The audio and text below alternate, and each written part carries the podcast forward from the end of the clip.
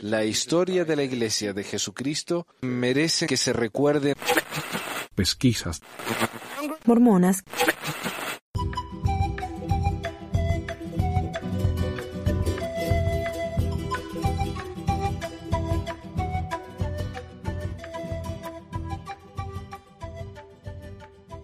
Hola a todos, les habla Manuel aquí en otro episodio de Pesquisas Mormonas.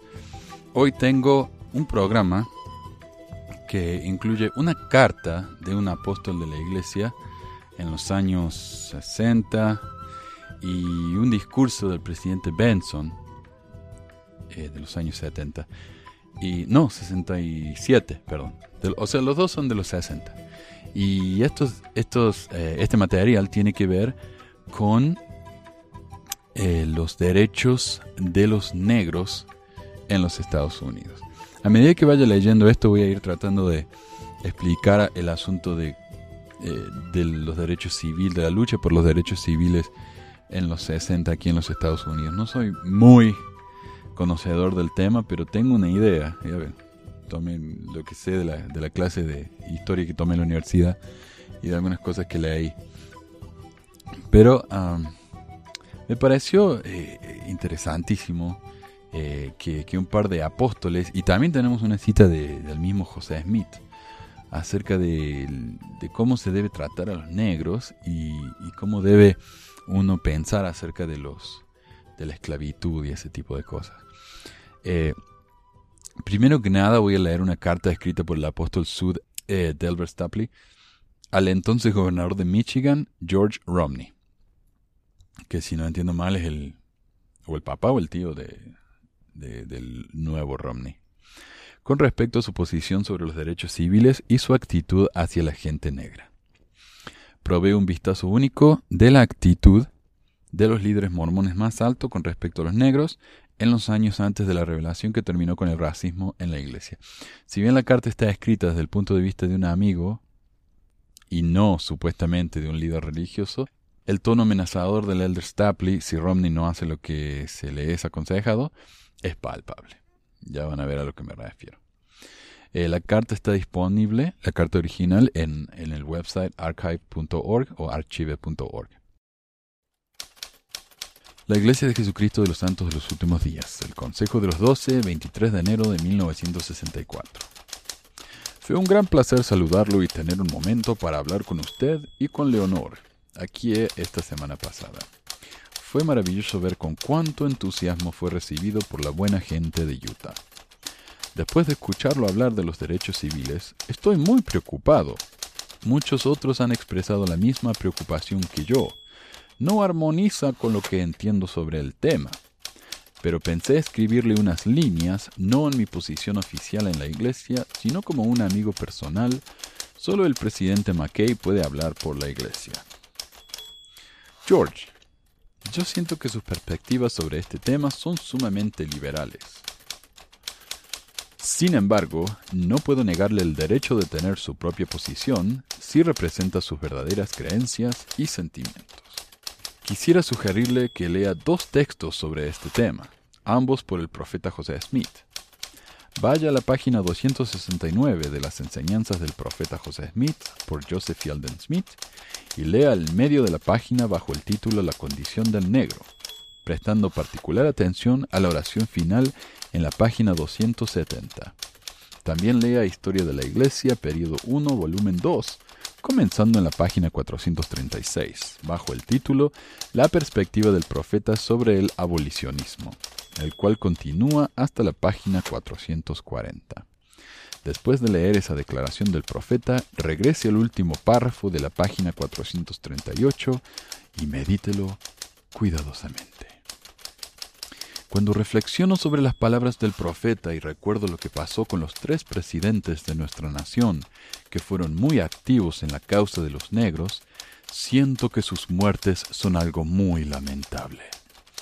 Ellos fueron contrario a las enseñanzas del profeta José Smith, sin saberlo, obviamente, pero sin embargo la profecía de José de que aquellos quienes están determinados a tomar un rumbo que muestra una posición y una agitación fervorosa contra los decretos del Señor, aprenderán, tal vez cuando sea demasiado tarde, para su propio bien, que Dios puede hacer su propio trabajo sin la ayuda de quienes no están sujetos a su consejo.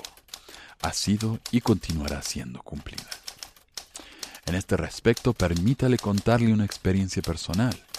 Un amigo mío en Arizona, un no miembro de la iglesia, un gran campeón de la raza de color, me visitó después de haber sido llamado al Consejo de los Doce y reconoció que el presidente McKay era un profeta de Dios. Él quería que le pidiera al presidente McKay que le preguntara al Señor si no podía levantar la maldición de la gente negra y darles el privilegio del sacerdocio. Yo le expliqué que el Señor había puesto una maldición sobre los negros que les negaba el sacerdocio. Por lo tanto, era la responsabilidad del Señor, no del hombre, cambiar de decisión. Este amigo mío encontró un fin trágico cuando se ahogó. Él era un defensor muy entusiasta de la causa de color y continuó promoviendo que ellos tuvieran todos los privilegios, oportunidades sociales y la participación disfrutada por los blancos. Estoy seguro de que sabe que el profeta José Smith, en relación con el problema de los negros en este país, le propuso al Consejo que vendieran todas las tierras públicas y que compraran a los esclavos negros y que los transportaran de regreso a África de donde vinieron. Estoy seguro de que el profeta, con su visión y entendimiento, anticipó los problemas que estamos enfrentando hoy con esta raza, la cual causó que promoviera ese programa. Las declaraciones del profeta José Smith han sido una influencia beneficiosa para mí porque están de acuerdo con lo que entiendo en relación a los negros. No puedo, en mis propios sentimientos, aceptar la idea de acomodaciones públicas, tomar de los blancos de sus necesidades para satisfacer a los negros. No tengo ninguna objeción en reconocer a los negros en su lugar y darles todas las oportunidades de educación, de empleo, para cualquier contribución que puedan hacer a la sociedad de los hombres y la protección y bendición del gobierno. Pero todas esas bendiciones, en mi opinión, deben estar en armonía con las expresiones del profeta José Smith.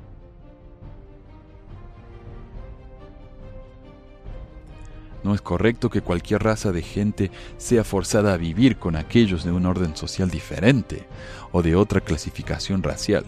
La gente es más feliz cuando están ubicados en el ambiente y en la asociación de intereses similares, de instintos raciales, de hábitos y de grupos naturales.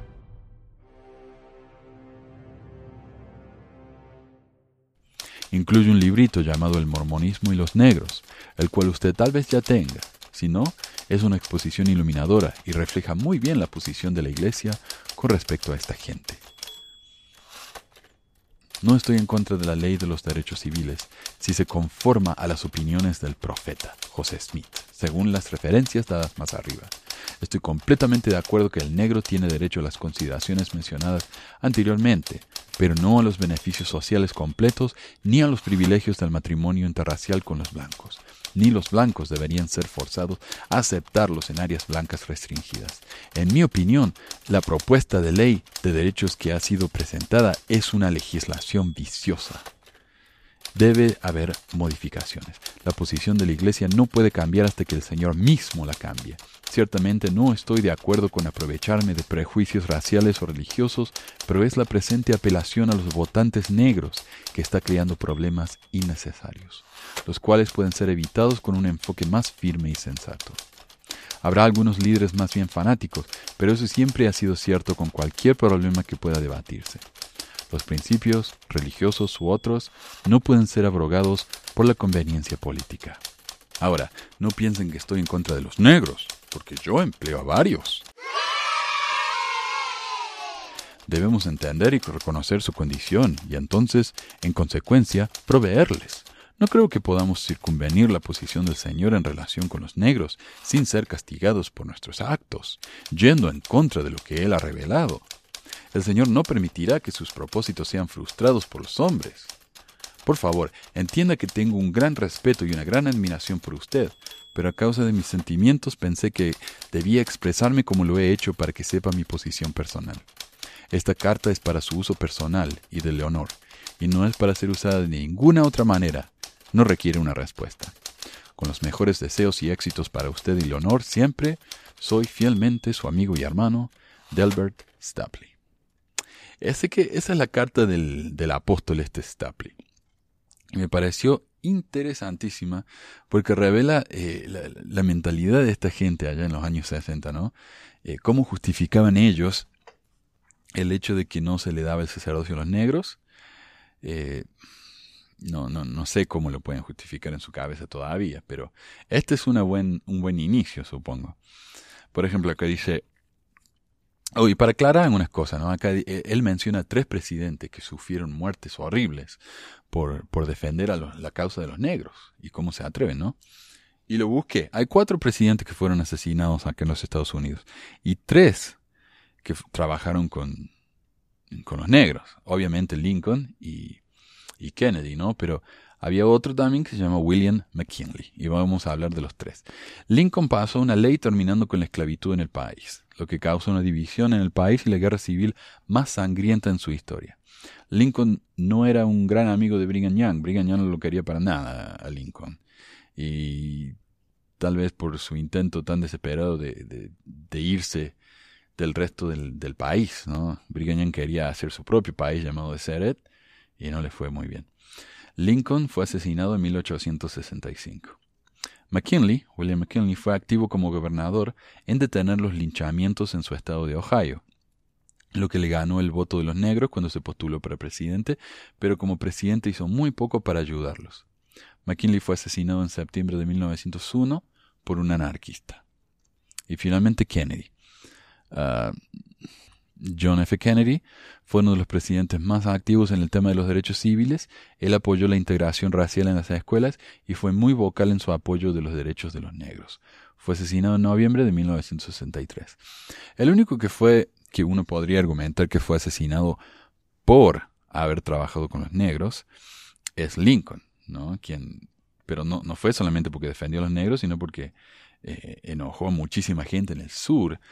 Básicamente lo que él hizo fue eh, tomar todas eh, estas personas, que estos esclavos que eran considerados propiedades, tomarlas y hacerlos libres. Es como, como si yo fuera y, y sacara la casa de alguien y dijera, eh, perdón, ahora esta casa es mía.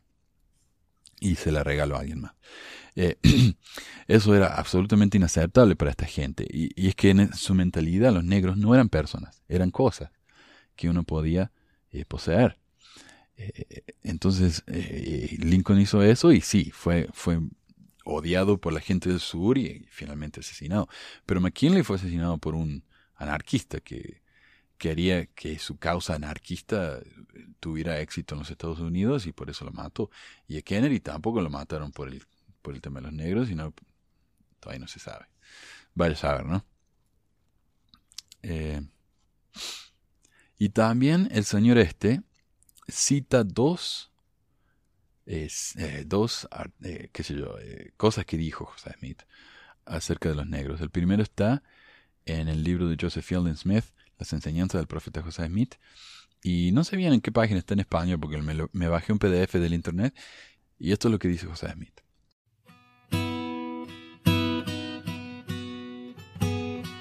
A las 5 de la tarde fui a la casa del señor Solers con los hermanos Hyde y Richards. El hermano Hyde preguntó acerca de la situación del negro. Yo respondí que había venido al mundo en un estado de esclavitud mental así como física. Si cambiaban de situación con los blancos, serían como ellos. Tienen almas y merecen la salvación. Si uno va a Cincinnati o a cualquier otra ciudad y ve a un negro bien educado que tiene su propio coche, allí está mirando a un individuo que se ha elevado por la fuerza de su propia inteligencia a un estado de respetabilidad. Los esclavos que se hallan en Washington son más educados que muchos de los hombres que ocupan puestos de importancia, y los jóvenes negros alcanzarán mayor cultura que aquellos a quienes sirven de mozos. El hermano Hyde dijo que de ponerlos en ese nivel se harían más importantes que él. Yo le contesté, si yo lo elevara a usted al mismo nivel en que yo me hallase, y entonces tratara de oprimirlo, no se indignaría usted y trataría de elevarse más que yo, como sucedió con Oliver Cowdery, Pedro Whitmer y muchos otros que dijeron que yo era un profeta caído y que ellos eran capaces de guiar al pueblo, aunque jamás intenté oprimirlos. Antes siempre procuré elevarlos. Si algo tuviera yo que ver con el negro, lo limitaría por medio de leyes estrictas a su propia especie y le concedería igualdad ante la ley en toda la nación. Entonces, claro, José Smith tiene unas ideas más o menos progresistas para alguien del sur. Pero muy atrasadas para alguien, para un yankee, ¿no? Para alguien del norte. Los yankees son los de Nueva Inglaterra, ¿no? Nueva York, eh, Pensilvania, esa, esa, área. Y José Smith no era muy progresista en realidad. Eh, lo que él quería, o sea, él decía que el negro tal vez podría llegar a ser como el blanco si cambiaran de posición, pero el negro nació como esclavo, físico y mental. Entonces hay algunos que, superan ese estado de esclavitud y muy bien por ellos, pero si el profeta tuviera eh, su... Eh, pudiera hacer lo que él piensa que es correcto, entonces los negros vivirían solos, todos solos, ¿ok? En su propio lugar, separados del resto. Y esto tiene que ver con lo que él quería hacer.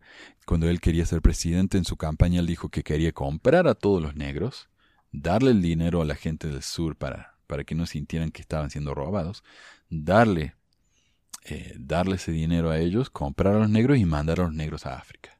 Él no quería vivir con los negros. No, él no quería saber nada con los negros. Él los quería mandar a África. Sí, sean libres, pero sean libres fuera de acá. Acá no.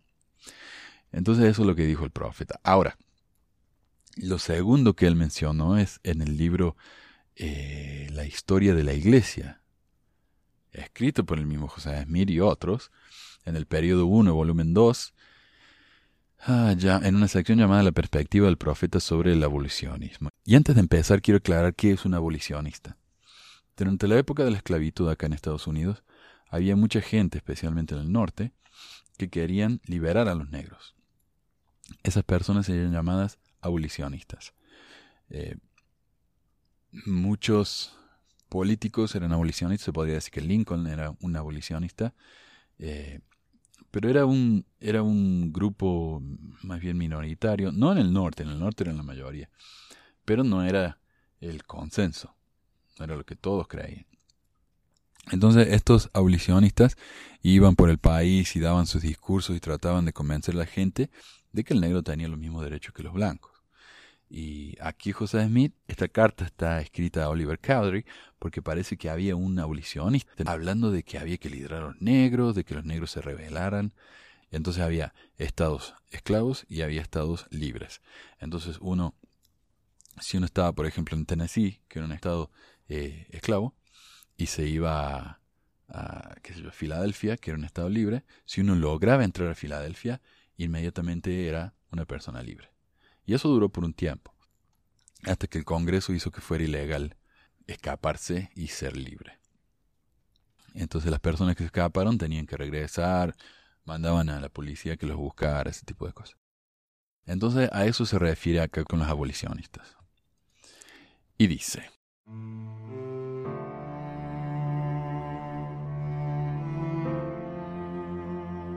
Hermano Oliver Cowdery, estimado señor, este lugar, Kirtland, habiendo recientemente sido visitado por un caballero que abogaba los principios o doctrinas de aquellos que se llaman abolicionistas, y su presencia creó un interés en el tema. Si piensa que las siguientes reflexiones son de algún servicio, o piensa que tendrán la tendencia a corregir las opiniones del público sureño con respecto a mis perspectivas y sentimientos como individuo.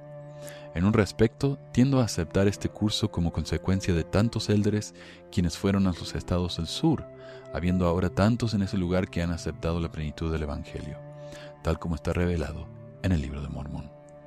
He aprendido por experiencia que el enemigo de la verdad no descansa, ni cesa sus esfuerzos en alterar las mentes de las comunidades en contra de los servicios del Señor, el agitar la indignación de los hombres sobre todos los asuntos de importancia o interés. Por lo tanto, temo que el sonido se desvanezca, que un abolicionista ha declarado sus palabras muchas veces en esta comunidad y que los sentimientos del público no fueron agitados para crear muchedumbres o disturbios, dejando la impresión de que la gente estaba de acuerdo con todo lo que dijo y recibiendo como palabra santa y la palabra de salvación. Estoy feliz de que no hubo ningún intento de violencia ni ruptura de la paz pública. Todo lo contrario, todos, excepto muy pocos, se preocuparon de sus propios asuntos y dejaron que el caballero discutiera sus argumentos con las paredes peladas. Entiendo que muchos, quienes dicen predicar el Evangelio, se quejaron contra sus hermanos de la misma fe, quienes viven en el sur, y están listos para retirar su mano de hermandad, porque no rechazan el principio de la esclavitud y levantan sus voces contra todo este tipo de cosas. Esto debería ser un tema tratado delicadamente y algo que debería llamar a la reflexión de todos los hombres, y más especialmente antes de avanzar en calculada oposición para destruir a los estados del sur y dejar libre a una comunidad de gente quienes tal vez podrían desbordar nuestro país y violar los principios más sagrados de la sociedad humana, de la castidad y de la virtud. Nadie puede decir que la gente de estos estados libres es capaz de saber las iniquidades de la esclavitud como aquellos que tienen esclavos. Si la esclavitud es un mal, ¿quién podríamos esperar que lo descubra primero? ¿La gente de los estados libres o la gente de los estados esclavos? Todos deben admitirlo prontamente, que los primeros deberían descubrirlo primero. Si este hecho es descubierto primero por quienes están principalmente implicados, ¿quién podría describir un remedio mejor que ellos? Y además, no son quienes poseen esclavos, personas de habilidad, discernimiento y candor. No esperarán dar una cuenta completa de sus acciones en la barra de Dios por sus conductas en esta vida.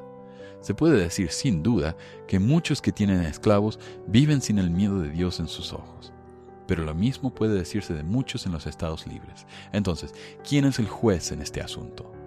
Mientras la gente de los estados libres no esté interesada en la libertad de los esclavos más que en los principios abstractos de los derechos de igualdad y del Evangelio, y estén listos para admitir que hay hombres de piedad que residen en el sur, quienes están directamente implicados y hasta que no pidan ayuda, ¿por qué no dejar este clamor y no instigar a los esclavos a que cometan asesinato? ¿Y a los amos a una disciplina vigorosa? haciendo que ambos sean miserables y que no estén preparados para seguir el curso que los lleve a ambos a condiciones mejores. Yo no creo que la gente del norte tenga más derecho a decirle al sur que no debe tener esclavos que la gente del sur de decirle a los del norte que sí deben tenerlos. Y lo que es más, ¿de qué beneficio les será a los esclavos y personas de los estados libres corren e instigan indignaciones en la mente de decenas de miles contra sus amos, quienes no entienden nada de sus circunstancias o condiciones?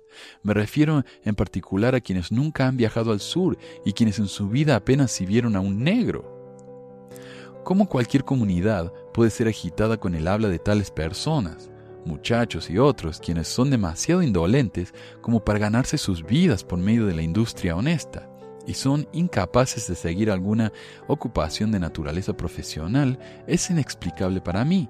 Y cuando veo a personas en los estados libres firmando documentos en contra de la esclavitud, no es menos en mi mente que un ejército de influencias y una declaración de hostilidad contra la gente del sur.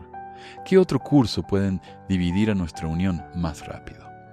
Después de haberme expresado tan libremente sobre este asunto, no tengo duda que quienes han levantado sus voces contra el sur gritarán contra mí, diciendo que no tengo caridad ni sentimientos que soy cruel y que no tengo ningún conocimiento del Evangelio de Cristo. Es mi privilegio entonces nombrar algunos pasajes de la Biblia y examinar las enseñanzas de los antiguos sobre este tema ya que el hecho de que las primeras menciones de la esclavitud se encuentren en la Santa Biblia es incuestionable, pronunciadas por un hombre que fue perfecto en esta generación y que caminó con Dios. Y no solo esa predicción no fue desfavorable en la mente de Dios, sino que todavía es un monumento duradero del decreto de Jehová para la desvergüenza y confusión de todos los que gritaron contra el sur por mantener a los hijos de Cam en servidumbre. Y dijo, Maldito sea Canaán, siervo de siervos, serán a sus hermanos. Dijo más, bendito por Jehová mi Dios sea Sem, y sea Canaán su siervo. Génesis 9, 25 al 26. Rastree la historia del mundo desde ese notable evento hasta nuestros días y encontraré el cumplimiento de esa profecía tan singular. Lo que estaba en los designios del Todopoderoso en este hecho no es algo que yo deba aclarar, pero puedo decir que la maldición no ha sido quitada de los hijos de Canaán, ni lo será hasta que sea afectado por un poder tan grande como el que hizo que apareciera. Y la gente que interfiera en lo mínimo con los propósitos de Dios en este asunto caerán bajo condenación ante Él. Y quienes estén determinados a seguir un curso que muestre oposición y una afiebrada obstinación en contra de los decretos del Señor, aprenderán, cuando quizás sea demasiado tarde, para su propio bien, que Dios puede hacer su propia obra sin la ayuda de quienes no siguen los dictados de su consejo. No puedo dejar de notar la historia de Abraham, de quien mucho se habla en las Escrituras. Si podemos dar crédito al relato, Dios habló con él de tiempo en tiempo y lo dirigió en la manera que debía marchar, diciendo, Yo soy el Todopoderoso, camina ante mí y sé perfecto. Pablo dice que el Evangelio le fue enseñado y también se dice que tenía ovejas y bueyes y siervos y sirvientas, etc. De eso yo concluyo que, si el principio era inicuo, en medio de las comunicaciones que tuvo con este hombre santo, le habría instruido sobre ello. Y si se le instruyó en contra de tener sirvientes y sirvientas, nunca dejó de hacerlo. Consecuentemente, se habría ganado el descontento del Señor y por lo tanto habría perdido sus bendiciones, lo cual no sucedió. Algunos pueden argumentar que los sirvientes y sirvientas mencionadas podrían haber sido empleados pagados, quienes estaban en libertad de abandonar a sus amos o patrones en cualquier momento. Pero es fácil resolver este punto yendo a la historia de los descendientes de Abraham, cuando fueron gobernados por una ley que vino de la boca del mismo Jehová. Sé que cuando un israelita era traído a la esclavitud como consecuencia de alguna deuda o alguna otra cosa, en el séptimo año podía irse del servicio de su amo o empleador. Pero esta ley a Israel no se le dio a ninguna otra nación, y si después de que un hombre sirviera seis años no deseaba ser libre, entonces el amo podía traerlo ante los jueces, se le perforaba la oreja con un punzón y ese hombre debía servirle para siempre. La conclusión a la que llego es que su gente era guiada y gobernada por revelación, y si tal ley era incorrecta, debe culparse a Dios. Y los abolicionistas no son responsables. Ahora, antes de continuar, Quisiera hacer una o dos preguntas. ¿Eran los apóstoles hombres de Dios y enseñaron el Evangelio? No tengo duda de que quienes creen en la Biblia admitirán que lo eran y que conocían la voluntad y los pensamientos de Dios con respecto a lo que escribieron a las iglesias, lo cual fue instrumental al iniciarlas. Habiendo admitido esto, el asunto puede ser puesto a descansar sin mucha discusión si vemos algunos puntos en el Nuevo Testamento. Pablo dice,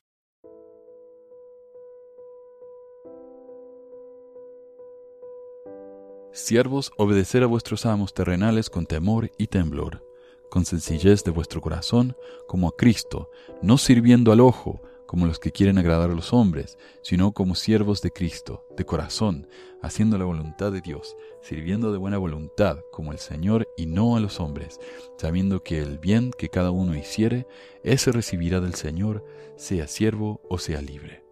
Y vosotros, amos, haced con ellos lo mismo, dejando las amenazas, sabiendo que el Señor de ellos y vuestro está en los cielos, y que para Él no hay acepción de personas. Efesios 6, 5 al 9. Esta es una lección que puede beneficiar a todos los que aprendan, y el principio sobre el cual fue gobernada la antigua iglesia es tan claramente establecido, que un ojo de verdad puede verlo y entenderlo. Aquí claramente están presentados el amo y el siervo, y no solo no enseña que los siervos abandonen a sus maestros, sino que se le manda a ser obediente, como ante el Señor. Al amo a su vez se le requiere que lo trate con bondad ante Dios, entendiendo al mismo tiempo que él deberá rendir cuentas. La mano de hermandad no será quitada de él por tener sirvientes.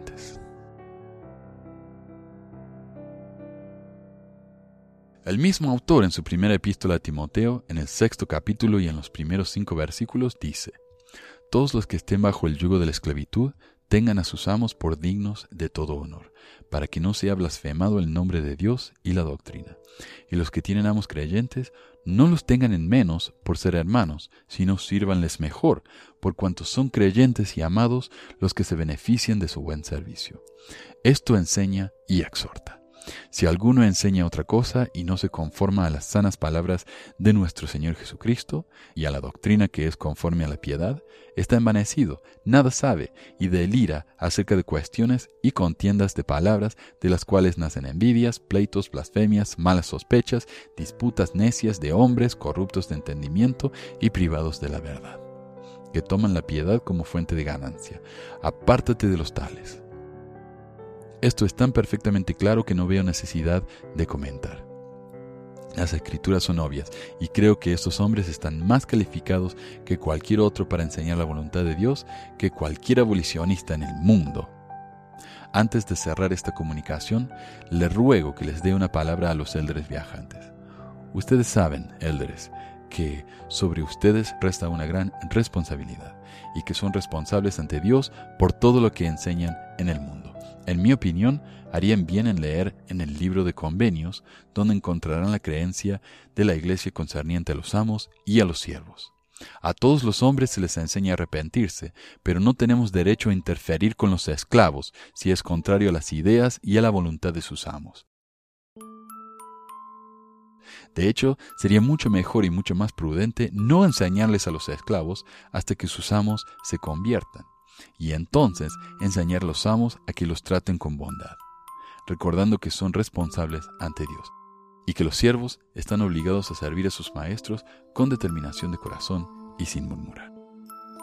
Sinceramente espero de todo corazón que nadie que esté autorizado por esta iglesia a predicar el Evangelio lo haga alejándose de las Escrituras, para ser hallado causando contiendas y sedición contra nuestros hermanos del sur. Habiendo hablado franca y abiertamente, dejo todo en las manos del Señor, quien dirigirá todas las cosas para su gloria y el cumplimiento de su obra orando que Dios los bendiga para que puedan hacer muchas cosas buenas en esta vida y considerándome su hermano en el Señor, José Smith.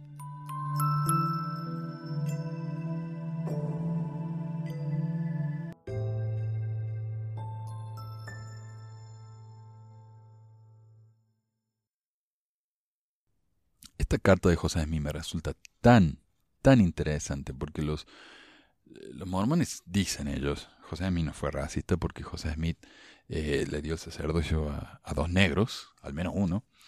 Eh, entonces eso demuestra que él no era, no era racista para nada. Ahora, José Smith se selló con una sierva que tenía él, una sirvienta. Eh, le, pido disculpas, no me acuerdo el nombre en este momento. Pero cuando se selló con ella, se selló para que esta mujer fuera sirvienta de él. No se selló como con una de sus otras esposas, sino que esta mujer debía ser sirvienta por la eternidad. José mira acá nos está diciendo que los esclavos no tienen derecho a ser libres porque Dios ordenó que fueran esclavos. Está en la Biblia. Nos dice que la esclavitud fue causada por algo tan grave, tan tremendo, tan horrible, que no se va a acabar hasta que algo igualmente bueno Tal como esto fue horrible, cuando algo igualmente bueno, igualmente grande, pero bueno, opuesto, entonces ahí la esclavitud se va a acabar. Eh, no sé qué es lo que sucedió tan bueno en este país que, que acabó con la esclavitud. De hecho, la guerra civil fue algo espantoso. Si eso fue a lo que se refiere, entonces no, no le veo nada de, de bueno a lo que haya, que eso haya causado el fin de la esclavitud dice que si los esclavos y los amos son ambos miembros de la iglesia, los esclavos deben trabajar más duro para sus esclavos, porque son hermanos en la fe. Eh, y los sirvientes tienen que ser, eh, los amos tienen que ser buenos con sus esclavos, eso es todo. No dejarlos libres, no tratarlos bien, no pagarles eh, un sueldo, no darles más de un par de zapatos al año, no, simplemente ser amables, eso es todo. Eh, cita escritores de la Biblia, como dije, para justificar la, la esclavitud. Y pide que por favor no se le enseñe a los negros. Si los amos quieren que los negros escuchen el Evangelio, bien, pero que ellos no vayan y prediquen. Los abolicionistas no saben nada, porque Dios fue el que instituyó la, esclavitud, entonces los, los, abolicionistas no tienen ningún derecho de hablar en contra de la esclavitud. Eso es lo que José Smith, el gran profeta, tiene para decir acerca de los negros y de los esclavos. Entonces que me digan a mí que José Smith era un revolucionario, era un, una persona muy adelantada para su tiempo. No, era o igual o peor, porque los abolicionistas estaban buscando la libertad de los negros. Él estaba en contra de los abolicionistas. Estaba a favor de la esclavitud, lo dice acá, bien clarito. Para terminar, voy a leer un discurso dado por el presidente Benson. Este discurso a mí me vuela la cabeza. Esto hay que entender. Esto fue dado en la conferencia general de la iglesia, ¿ok? En 1967. Pero esto no es, esto no es un discurso, una charla fogonera que el dio fuera. En, eh, no, esto, esto fue dado en la conferencia, sobre el púlpito. Esto fue registrado en el reporte de la conferencia, el antecesor de la Leona. Esto es algo que él enseñó a los miembros de la iglesia. Y yo entiendo que Benson era un político, ¿verdad? Él era un político. Entonces está bien que él tuviera sus ideas políticas. Pero en el púlpito. Y no es que la iglesia es neutral en política, que no se mete. Pero ya van a ver a qué me refiero. Este discurso es increíble. Esto fue dado en octubre de 1967 por el señor Ezra Taft Benson. En el libro de Mormón, el profeta Nefi exclama, Oh Señor, en ti he puesto mi confianza y en ti confiaré para siempre. No pondré mi confianza en el brazo de la carne, porque sé que maldito es aquel que confía en el brazo de la carne. Si maldito es aquel que pone su confianza en el hombre o hace de la carne su brazo. Profetizando de nuestros días, Nefi dijo, todo se ha extraviado, salvo unos pocos que son los humildes discípulos de Cristo. Sin embargo, son guiados de tal manera que a menudo yerran porque son enseñados por los preceptos de los hombres. Preceptos de hombres o principios de Dios. Sí, son los preceptos de los hombres contra los principios de Dios. Cuanto más sigamos la palabra de Dios, menos seremos engañados. Mientras que quienes siguen la sabiduría de los hombres son los más engañados. Más y más los santos de los últimos días deben escoger entre el racionamiento de los hombres y las revelaciones de Dios. Esta es una elección crucial, ya que existen aquellos en la iglesia hoy que con su sabiduría mundana están engañando a algunos de nuestros miembros.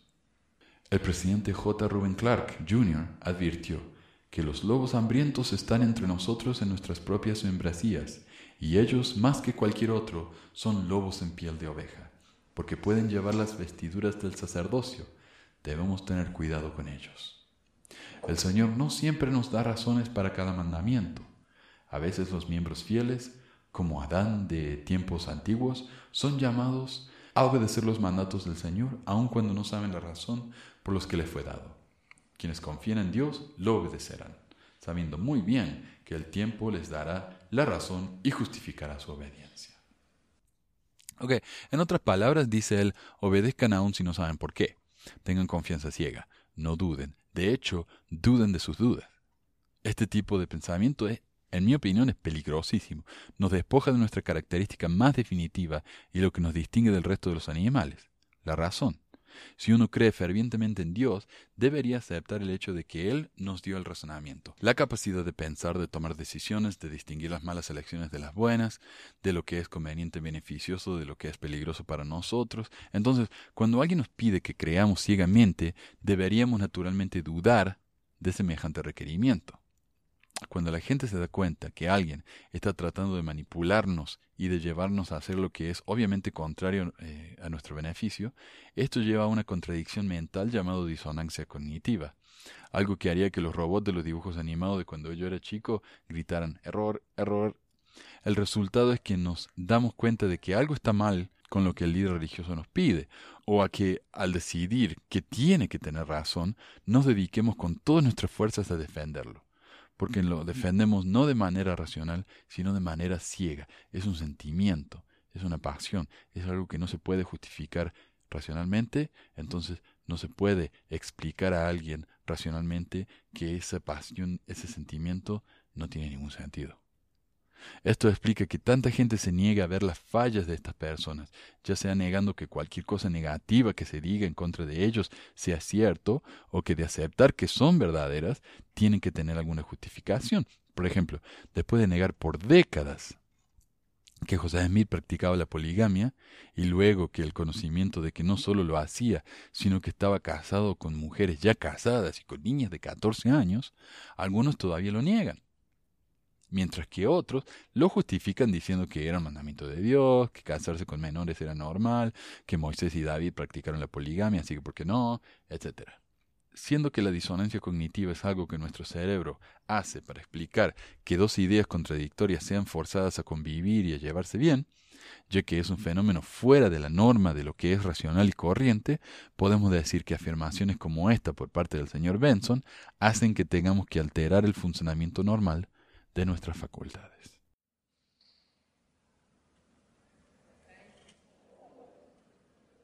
El brazo de la carne no aprueba ni entiende por qué Dios no les ha dado el sacerdocio a las mujeres o a la semilla de Caín. Pero las maneras de Dios no son las maneras de los hombres. Isaías 55, 8 o 9. Dios no tiene que justificar sus maneras a la insignificantemente del hombre. Si un hombre está en armonía con el Señor, él sabrá que los cursos de las acciones de Dios son siempre correctos, aun cuando no sepa la razón. El profeta José Smith entendió este principio cuando dijo, la maldición no ha sido quitada de los hijos de Canaán, ni lo será hasta que sea afectada por un poder tan grande como el que hizo que apareciera. Y la gente que interfiera en lo mínimo con los propósitos de Dios en este asunto caerán bajo condenación eterna. Y quienes estén determinados a seguir un curso que muestre oposición y una afiebrada obstinación en contra de los decretos del Señor, aprenderán cuando quizás sea demasiado tarde para su propio bien, que Dios puede hacer su propia obra sin la ayuda de quienes no siguen los dictados de su consejo. Ahora, esto que está diciendo aquí, habla él de la semilla de Caín en vez de decir los negros, eh, y, cita esto que ya leímos, ¿no? De que dijo José Smith. Está tratando de, de recordarnos de una manera indirecta eh, que el color de la piel de los negros, que el color de su piel es el resultado de una maldición y por lo tanto su propia culpa. ¿Ok? No es algo que, pudieron evitar, no es algo que está fuera de la habilidad de, de evitarse, como digo, sino que es resultado directo de sus propias acciones, ya sea en la preexistencia, por parte de sus antepasados o lo que fuera, pero es culpa de los negros que sean negros, y por ende que sean esclavos o que no tengan todos los derechos civiles del resto del país, de, de los blancos, etcétera, ¿no? Entonces recuerden, pareciera decir aquí al señor Benson, ellos son negros porque se lo, se lo buscaron ellos. El mundo en su mayoría ignora el primer y gran mandamiento, amar a Dios, pero habla mucho de amar a sus hermanos.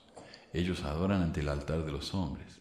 Nefi habría matado a Labán si hubieran puesto el amor de los hombres antes que el amor a Dios.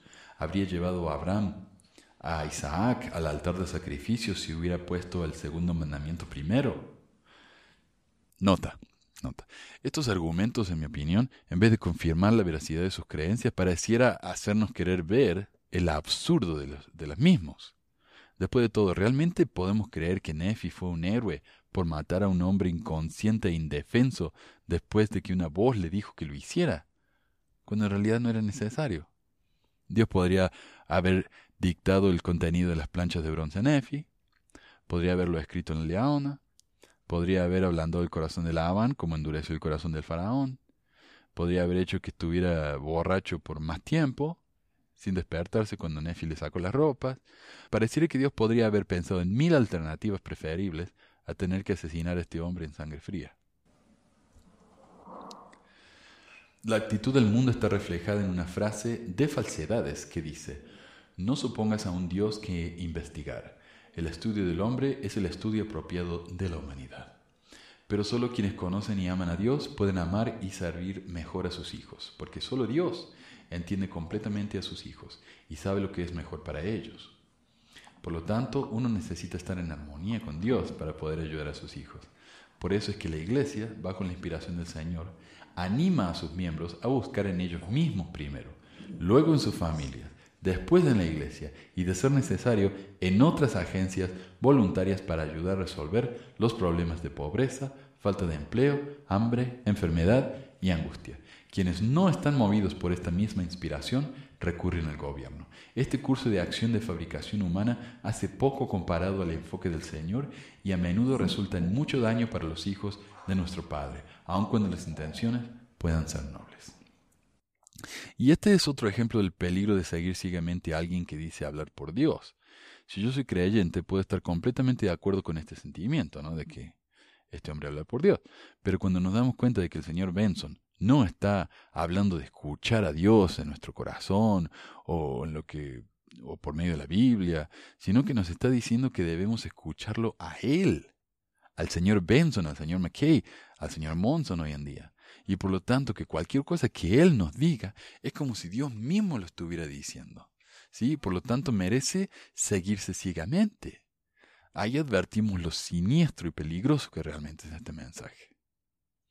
Y, que ha llevado a hacer cosas como lo de la masacre de Mountain Meadows, en la que un líder de la iglesia, era un obispo en este caso, pero un líder de la iglesia dijo, cumplan con su deber, y la gente asesinó a 120 inocentes.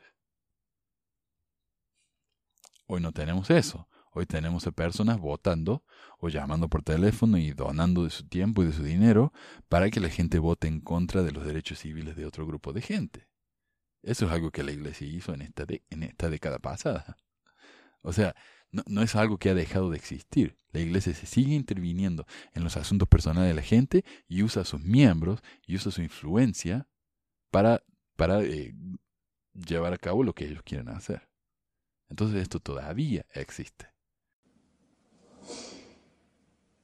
El primer gran mandamiento. Por lo tanto, si desean ayudar a sus semejantes, entonces deben poner primero al primer mandamiento. Cuando no ponemos el amor de Dios primero, somos engañados fácilmente por los hombres astutos que profesan un gran amor de la humanidad, mientras abogan programas que no son del Señor. Esto me recuerda a lo que el mismo Benson dijo en otro discurso, que ya hablamos aquí en el programa, donde dijo que cualquier cosa que un profeta diga es verdadero. Y si contradice a la ciencia y al sentido común, entonces la ciencia y el sentido común están mal, están equivocados. Eso, por supuesto, puede ser fácilmente, refutado. El presidente de la iglesia, Joseph Fielding Smith, dijo que el hombre nunca llegaría a la luna, como menciona Joy, sin importar lo que los científicos dijeran. A los pocos años el hombre, en efecto, llegó a la luna. Sí, sus palabras fueron absolutamente demostradas falsas. En este caso, como en tantos otros casos, el profeta estuvo equivocado y los científicos tuvieron razón. Este es otro caso en el que tenemos que creer en cosas contradictorias, ¿sí? Causando la ya mencionada disonancia cognitiva. Este es el tipo de situación que ha llevado a los mormones a repetir el típico versito. A veces los profetas hablan como, como hombres, una explicación que causa más dudas de las que clarifica. Y, y nótese que él está diciendo, uno tiene que arreglársela solo. Uno tiene que buscar solo ayuda. Si no tiene ayuda, hay que buscar de la familia. El gobierno debe ser el último recurso. O los grupos voluntarios deben ser los últimos recursos a los que uno puede llegar. Y esto es un pensamiento muy conservador acá en Estados Unidos, en el que eh, la gente tiene que arreglársela sola. Este es un país muy individualista y este hombre es obviamente de esa escuela, ¿no? Eh, si bien los liberales son más de, hacer programas de beneficio a los pobres, a, las madres solteras, a, a las minoridades, a las minorías raciales, a las mujeres. Los conservadores no. Ellos dicen, no, no, no, no. Acá cada uno se le tiene que arreglar solo. Acá en Utah, el, un líder del Partido Republicano, acá en un pueblo de Utah, puso en, escribió una carta al diario diciendo, las mujeres, está bien que las mujeres ganen menos que los hombres, porque si ganan igual, entonces les están quitando eh, el, el, el, trabajo que ellos necesitan para mantener su familia. Entonces se les paga menos para que tengan menos ganas de trabajar.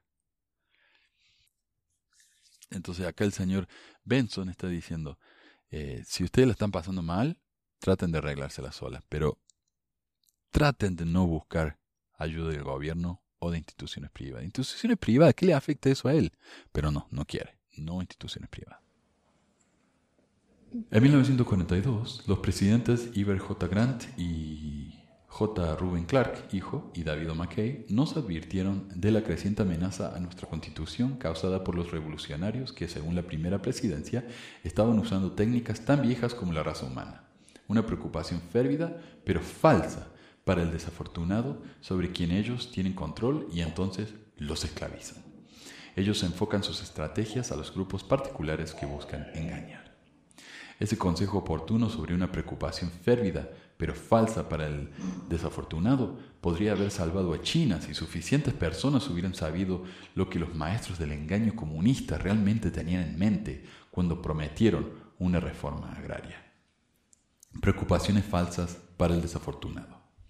Ese consejo oportuno puede ayudar a salvar a nuestro país del comunismo, ya que los mismos maestros del engaño están presentando las mismas falsas preocupaciones para los desafortunados en el nombre de los derechos civiles. Ahora, no hay nada malo con los derechos civiles. Es lo que se hace en el nombre de los derechos civiles que es alarmante.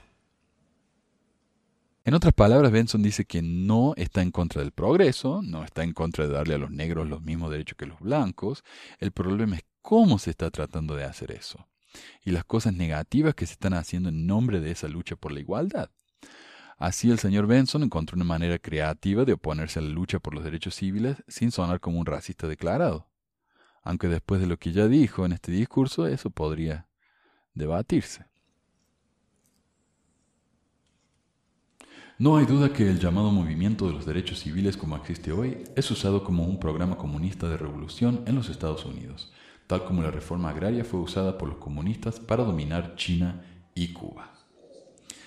Este es el argumento principal de este discurso. De aquí en adelante Benson va a usar técnicas de miedo y una falacia lógica llamada pendiente resbaladiza para no solamente asustarnos de lo que los comunistas van a hacer, sino para que nos neguemos rotundamente a ayudar a la causa de los negros porque al hacerlo vamos a estar apoyando indirectamente a los comunistas. Esta es una técnica repugnante y manipuladora al extremo. Para aclarar, una pendiente resbaladiza es un argumento en el que se prevén futuras consecuencias extremadamente trágicas y negativas de algo a lo que estamos en contra. Por ejemplo, si yo estoy en contra del uso de armas, puedo decir que al permitir que las armas sean compradas fácilmente por cualquiera, en el futuro todas las personas van a estar armadas creando una situación caótica que dará lugar a ríos de sangre en toda la ciudad del país. Esto también dará lugar al uso de armas por parte de menores, incluso infantes, quienes van a usar esas armas para causar muertes trágicas.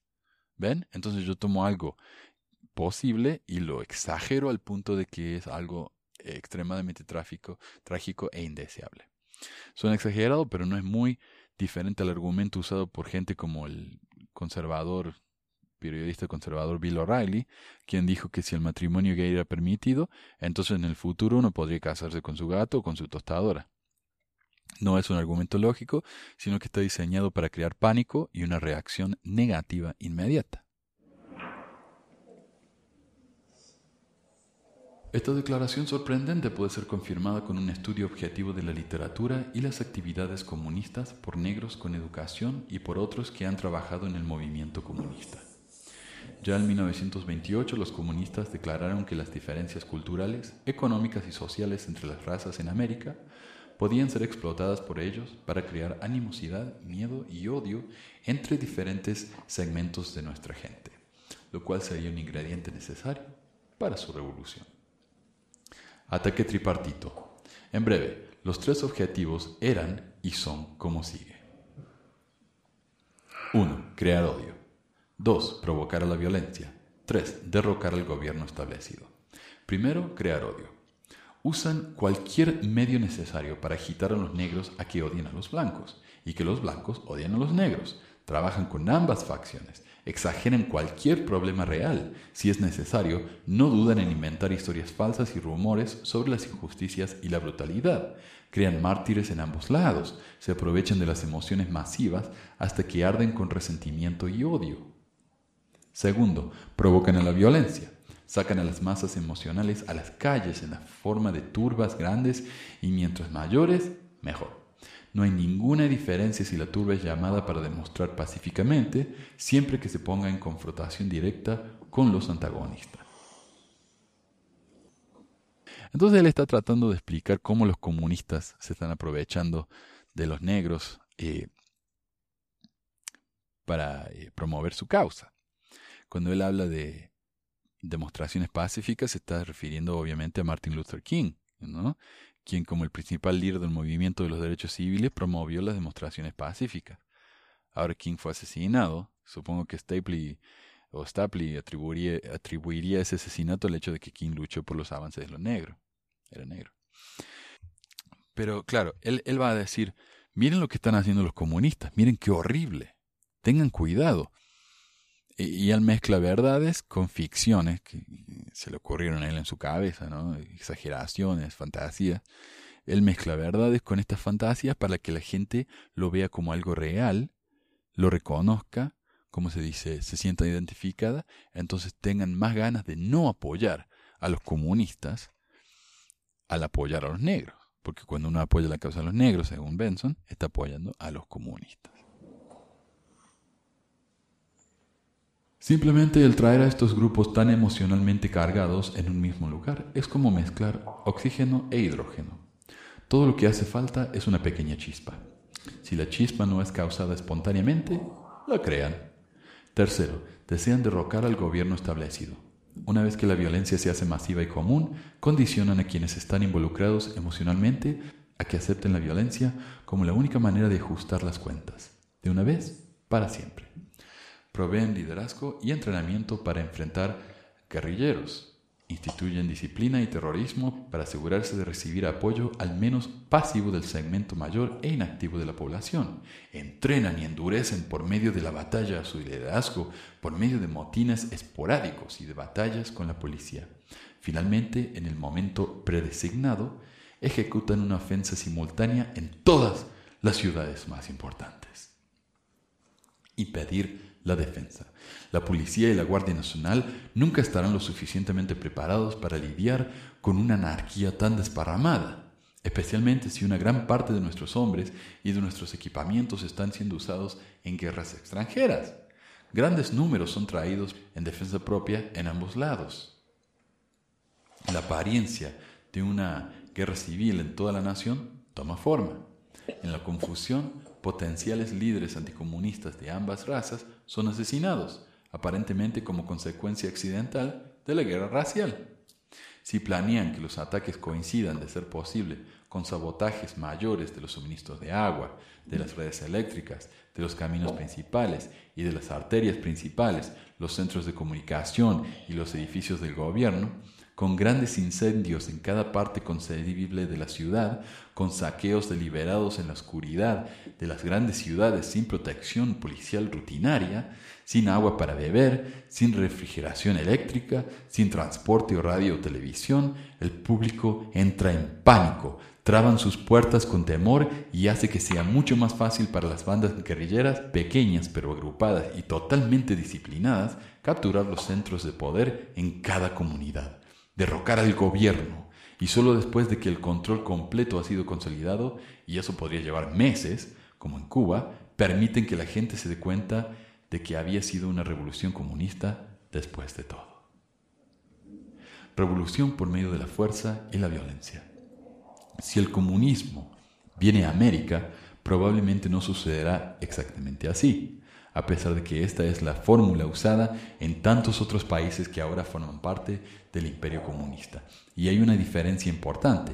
En China, en Cuba y en Argelia, el segmento comunista de la población que fue usado como la arteria de la revolución de fuerza y violencia era un segmento mayoritario. Pero en América los negros representan solo el 10% de la población. En cualquier guerra racial que pueda darse, no hay una posibilidad en el mundo de que la guerrilla comunista dirigida por los negros pueda asirse permanentemente a los centros de poder del gobierno, aun si lograsen capturarlos. Sería un asunto terriblemente sangriento con todos los americanos sufriendo mucho, pero con los negros pagando el mayor número de vidas humanas. Y los comunistas deben saber esto mejor que nadie.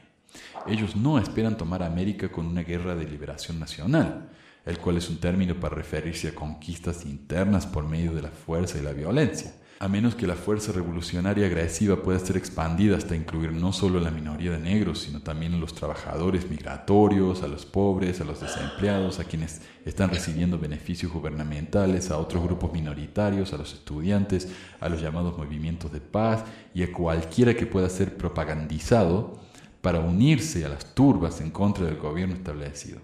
Pero a menos y hasta que puedan manipular a la gran mayoría de la población, o al menos entender sus actividades revolucionarias, usarán violencia, anarquía y sabotaje, no como un medio de tomar el poder, sino como una operación de apoyo o un catalizador para un plan enteramente diferente.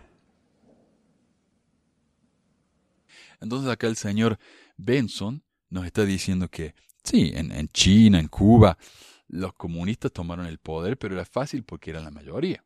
La mayoría de la gente en Cuba, en China, eran comunistas. Acá en los Estados Unidos no. Acá en los Estados Unidos los comunistas tienen a los negros, que no saben que son comunistas, aparentemente están haciendo todo indirectamente, eh, pero solo forman el 10% de la población del país.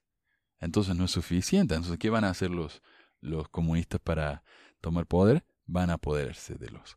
Van a, van a tratar de convencer no solo a los negros, sino a los pobres, a las otras minorías, a quienes reciben beneficios del gobierno, a, los estudiantes, todos grupos de los que uno tiene que tener tremendo cuidado, porque son fácilmente susceptibles a los comunistas. ¿eh? Entonces tengamos cuidado con esa gente porque eh, eh, no nos van a hacer daño. Eso es lo que está diciendo. En vez de, pedirnos ¿no? que tengamos mayor compasión, que un, supuesto apóstol, profeta, evidente, revelador, eh, tengan amor hacia esta gente, hacia esa gente que está sufriendo, que la está pasando mal. No, no, que se caguen. Porque después de todo ellos lo están usando los, los comunistas. Así que mucho, mucho cuidado. División y conflicto interno. En países como Checoslovaquia, los comunistas han usado un método enteramente diferente de conquista interno. En vez de la fuerza y la violencia de una revolución sangrienta, una guerra de liberación nacional, usaron el Parlamento y medios políticos para hacer una transición más pacífica hacia el comunismo. Los estrategas comunistas llaman a este plan alternativo una revolución proletaria.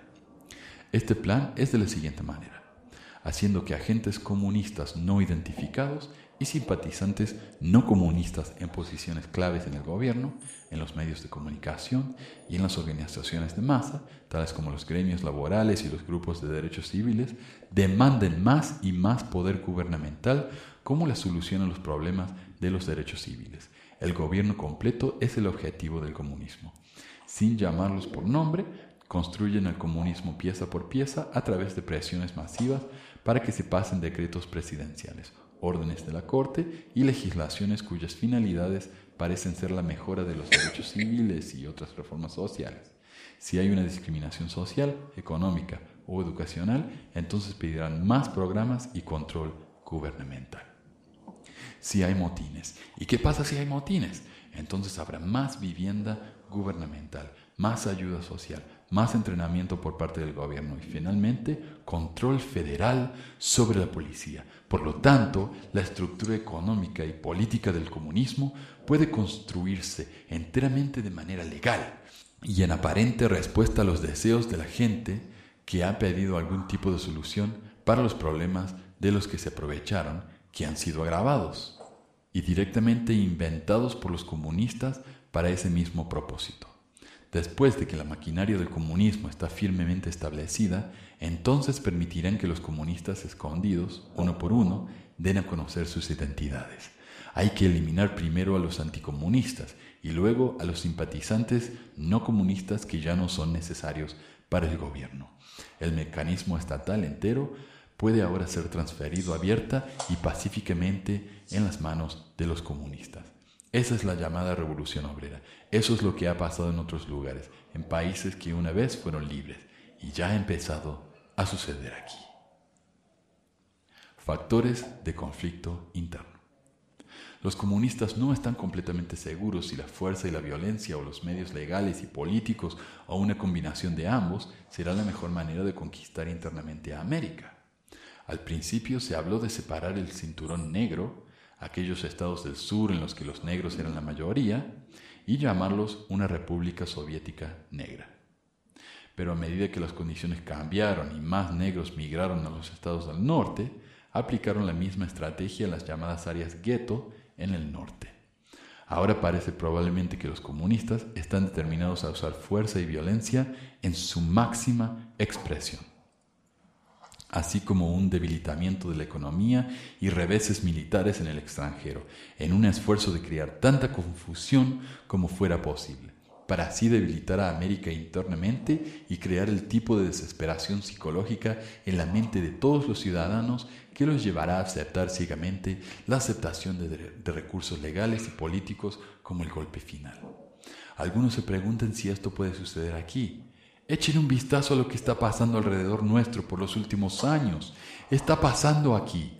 Si hemos de prevenir que se cumpla totalmente, debemos dejar de hacer como que no existe. Consideramos algunas sugerencias para nuestra supervivencia. La hora es tardía.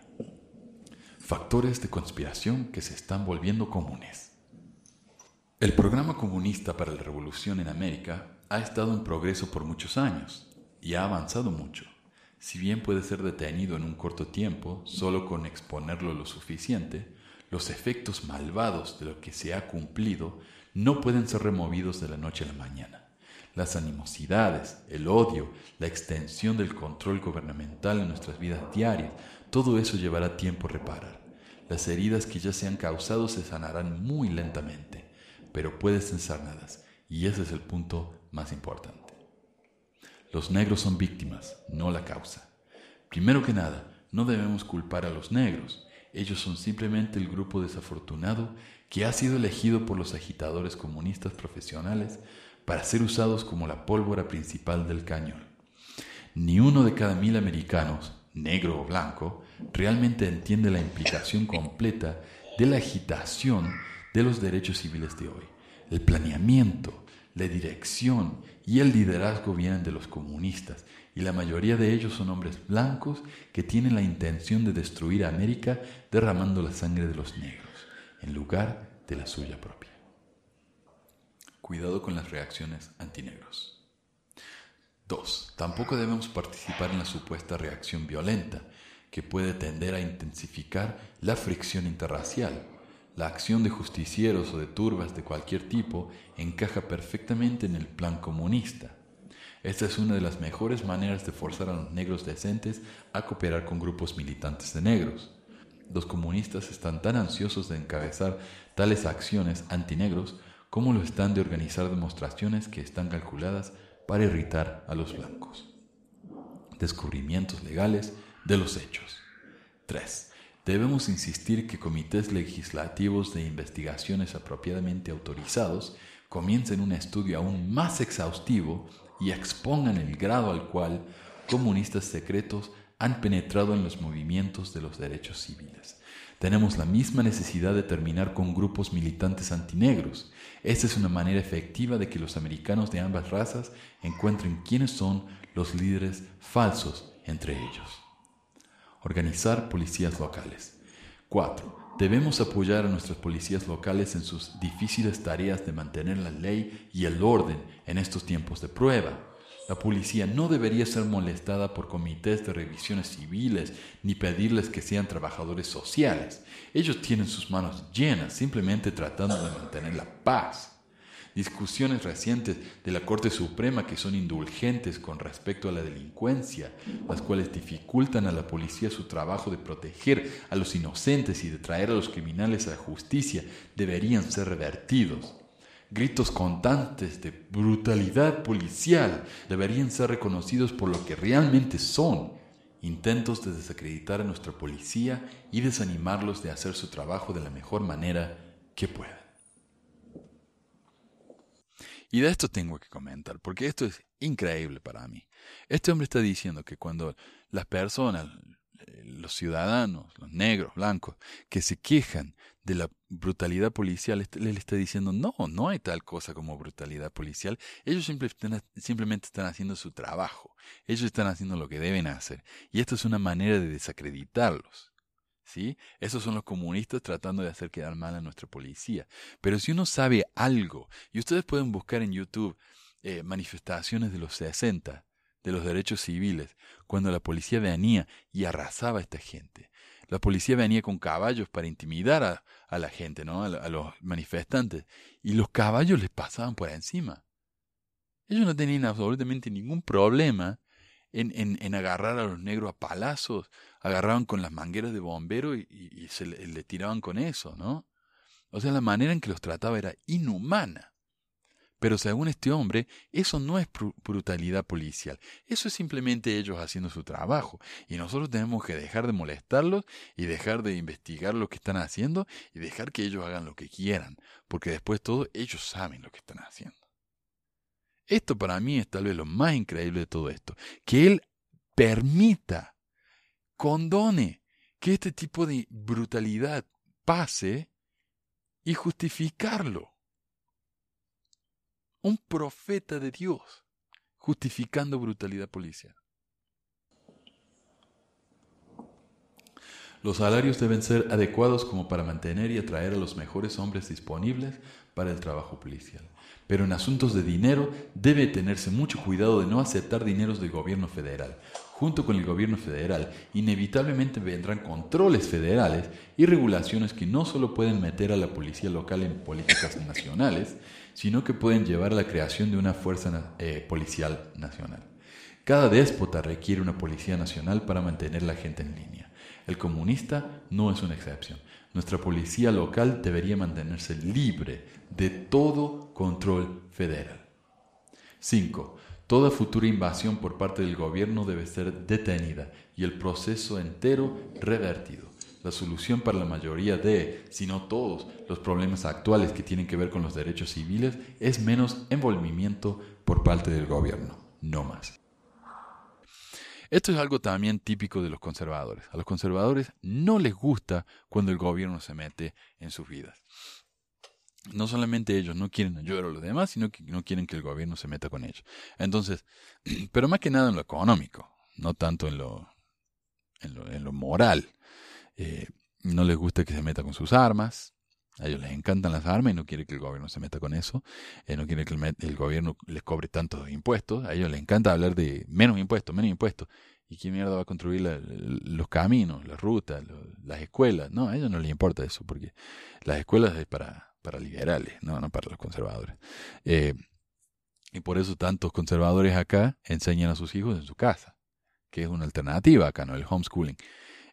Pero generalmente las personas que lo hacen, por lo general, no todos, son extremadamente conservadores y extremadamente religiosos y no quieren que sus hijos vayan a la escuela y aprendan la ciencia del mundo, ¿no? Y que se les corrompan los pobres.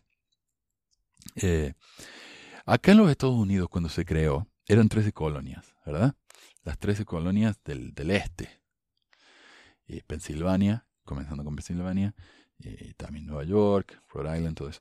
Y las tres colonias querían una cierta independencia. Decía, bueno, somos los Estados Unidos, pero eh, tenemos una cierta unión, que le llamaban la unión, eh, pero en realidad cada, cada, colonia va a tener la, oportunidad de hacer eh, lo que le parezca bien. Si hay una ley federal de la unión entera que no les gusta, la ignoran. Y hoy en día sigue esa mentalidad. De hecho, Texas, durante la, guerra civil, Texas se cedió, que se, se, se, separó del país, hizo su propia nación y tenía su propio presidente y todo, ¿no? El señor Lee. Ahora, hoy en día continúa esa mentalidad. Cuando a la gente no le gusta algo que, que el gobierno federal pasa, entonces la gente dice, ah, no, no, eso hay que dejárselo a los estados. ¿Cómo, ¿Cómo pueden venir con un programa nuevo de educación? No, eso yo no quiero. Yo quiero que a mí me respeten y quiero que, que los estados, el estado, mi estado, se encargue de eso, no el gobierno federal. A veces eso puede ser para bien y a veces no. Por ejemplo, el matrimonio gay se hizo federal porque tantos estados lo admitieron como ley. Ya llegó un punto en el que ya era ridículo que dos o tres estados no, no aceptaron el matrimonio gay, entonces el gobierno federal, la Suprema Corte dijo, ya está, esta es la ley de la tierra, del país. Pero este, esta animosidad en contra del gobierno federal me parece muy extraña, viniendo de un hombre que trabajó para el gobierno federal. Después de todo, el Benson era el, el ministro de Agricultura. Entonces yo no entiendo por qué le tiene tanto odio él al gobierno federal. Pero él dice, no aceptemos dinero del gobierno federal, porque cuando lo hacen van a esperar que nosotros hagamos lo que ellos quieran. Continuando. Despierten a los ciudadanos para que conozcan la amenaza. 6. Finalmente, necesitamos que los americanos se despierten y reconozcan la verdadera naturaleza del plan comunista para la revolución. Consideren el grado en el cual las influencias que controlan el gobierno federal y a muchos de los medios de comunicación están avanzando la revolución comunista. No es realista esperar que la mayoría de los líderes actuales de los canales de televisión nos ayuden a despertarnos. De hecho, podemos esperar que ellos lo resistan. Eso significa que cada ciudadano debe dar un paso adelante y asumir más que su parte de la responsabilidad. Debe subirse al estrado, pasar folletos, formar grupos de estudio, hablar en sus hogares. Todos debemos estar ansiosos en este servicio. Todos deberían leer el nuevo libro La Revolución Comunista en las Calles, escrita por Gary Allen con una introducción de W. Cleon Skousen. Cada uno de nosotros debe estar dispuesto a discutir el problema abiertamente con nuestros amigos, especialmente con los que son negros. El éxito o la falla de los americanos de todas las razas cumplan con estos desafíos puede determinar el destino de nuestro país. Si fallamos, todos perderemos nuestros derechos civiles, los negros tanto como los blancos, ya que viviremos bajo una igualdad comunista perfecta, la igualdad de los esclavos. La amenaza satánica a la paz, la libertad y a la obra de Dios. Como el presidente McCain ha dicho, la posición de la Iglesia en el asunto del comunismo nunca ha cambiado. Consideremos que es la amenaza satánica más grande a la paz, a la prosperidad y a la prédica de la obra de Dios entre los hombres que existen en la faz de la tierra. Él también aconsejó que aparte de ser uno al adorar a Dios, no hay nada en este mundo por lo cual esta iglesia debería estar más unida que en defender la constitución de los Estados Unidos. Que estemos unidos detrás del profeta al oponer las conspiraciones comunistas y en preservar nuestra iglesia y nuestra divina constitución. Roga en el nombre de Jesucristo. Amén.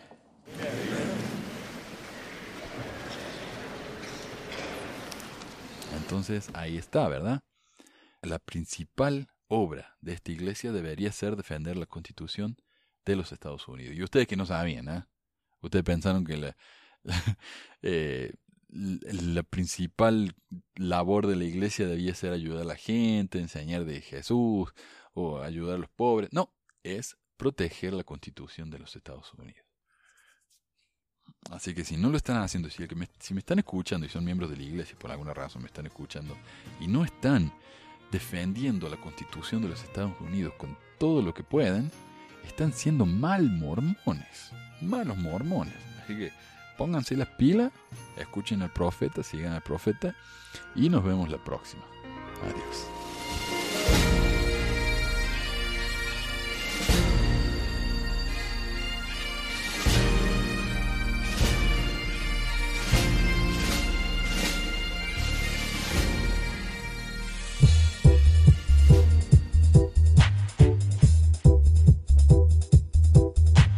Gracias por escuchar esta edición de Pesquisas Mormonas. No se olvide de visitar nuestro website en pesquisasmormonas.com o pesmor.com y nuestro blog en pesquisasmormonas.org o pesmor.org.